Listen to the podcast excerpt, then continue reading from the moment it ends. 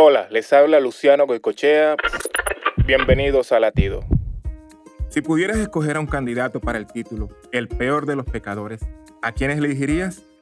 Primero Timoteo nos dice, palabra fiel y digna de ser recibida por todos, que Cristo Jesús vino al mundo para salvar a los pecadores, de los cuales yo soy el primero. Normalmente solo miramos lo que Pablo llegó a hacer en Cristo, mientras miramos por encima su horrible pasado, un blasfemador y un hombre violento. Jesús estuvo listo para salvarlo. Así es, a un pecador como Pablo.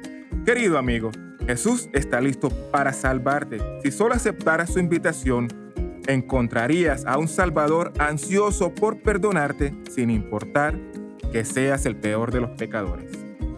Para escuchar más latidos, visita salvationarmyradio.org.